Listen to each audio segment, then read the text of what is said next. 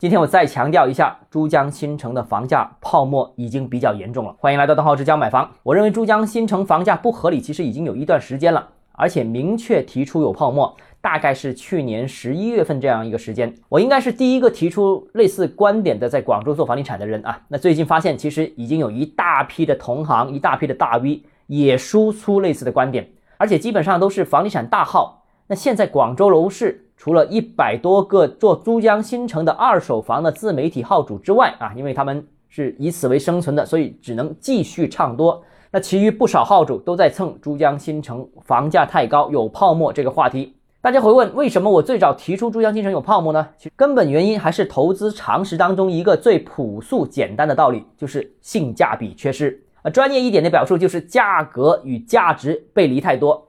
那疫情三年时间呢，经济低迷，大家也知道。啊，各行各业都在过紧日子，而房地产尤甚。从二零二一年中开始，全国便出现了房价的全线下跌，那部分城市甚至直接房价出现了腰斩。而珠江新城过去三年时间，二手房价居然涨了百分之七十，非常夸张啊！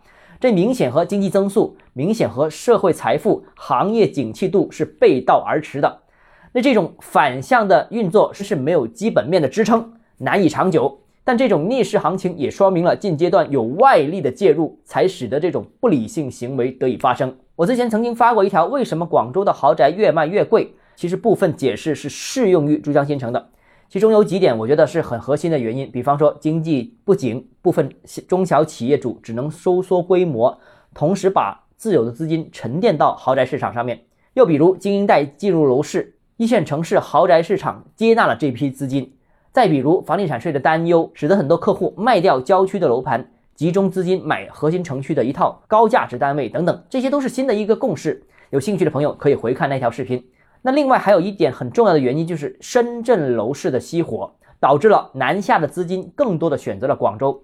在当下买房首选一线城市基本上已经是共识的了，北方的看北京，中部的挑上海，南方的资金以前首选是深圳。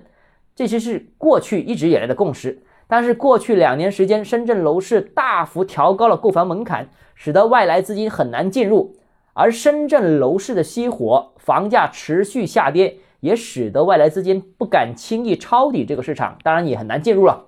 结果变成了广州承接了原来计划进入深圳的资金，但广州的 CBD 没有深圳大，啊，能拿得出手的就是琶洲、金融城，特别是珠江新城。于是这三个地方变成了大量资金的宣泄口，而广州二手房指导价政策取消之后，刚好又摘掉了套在珠江新城上面这顶帽子，这个紧箍咒。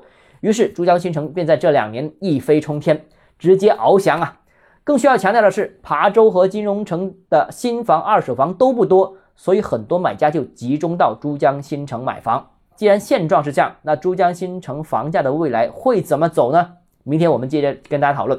如果你个人购房有其他疑问想跟我交流的话，欢迎私信我或者添加我个人微信，账号是叫买房六个字拼音首字母小写就是微信号 d h e z j m f。想提高财富管理认知，请关注我，也欢迎评论、点赞、转发。